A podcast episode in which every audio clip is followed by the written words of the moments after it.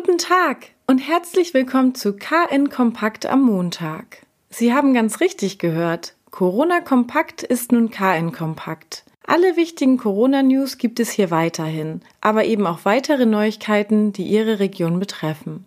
Viele Dänemark-Fans sind erleichtert, denn Dänemark öffnet seine Grenzen ab heute wieder für deutsche, norwegische und isländische Touristen. Allein aus Deutschland werden Gäste in rund 14.000 gebuchten Ferienhäusern erwartet. Bereits am frühen Morgen kam es zu Staus, denn es wird weiterhin kontrolliert. Schon vor 6 Uhr geht es nur im Schneckentempo voran. Zwischen die Pendler und Handwerker aus der Region mischen sich sehr viele Urlauber mit auswärtigen Kennzeichen. Vom Hamburger Rand bis hin nach Bayreuth oder Leipzig. Obwohl die Polizei ihr Personal an der Grenze eigenen Angaben zufolge aufgestockt und alle Einreisespuren geöffnet hat, kommt es zu Wartezeiten. Vor dem Grenzübergang im Zuge der A7 bei Ellund gab es bereits am frühen Morgen stockenden Verkehr und Staus auf einer Länge von bis zu acht Kilometern. Am Grenzübergang Kupfermühle bildete sich eine etwa ein Kilometer lange Schlange. Im vergangenen Jahr hatten Urlauber insgesamt rund 20,7 Millionen Übernachtungen in Ferienhäusern in Dänemark gebucht. Mit knapp 13,3 Millionen Übernachtungen machten deutsche Gäste davon fast zwei Drittel aus.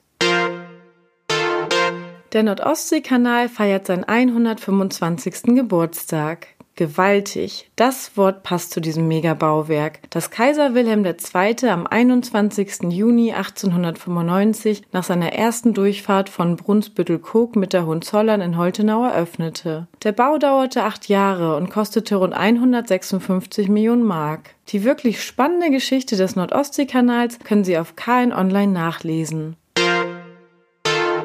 60 Tage lang hatte die KN-Bühne in der Corona-Krise online für kulturellen Input gesorgt. Am Wochenende stand eine Auswahl der Künstler im KN-Druckhaus endlich wieder live und vor Publikum auf der Bühne. Die Stimmung war super. Überzeugen Sie sich. Wir zeigen alle Live-Auftritte vom Wochenende im Video auf KN Online. Wir wünschen Ihnen einen schönen sonnigen Wochenstart. Weitere Neuigkeiten aus Kiel, Schleswig-Holstein und der Welt finden Sie jederzeit unter kn-online.de.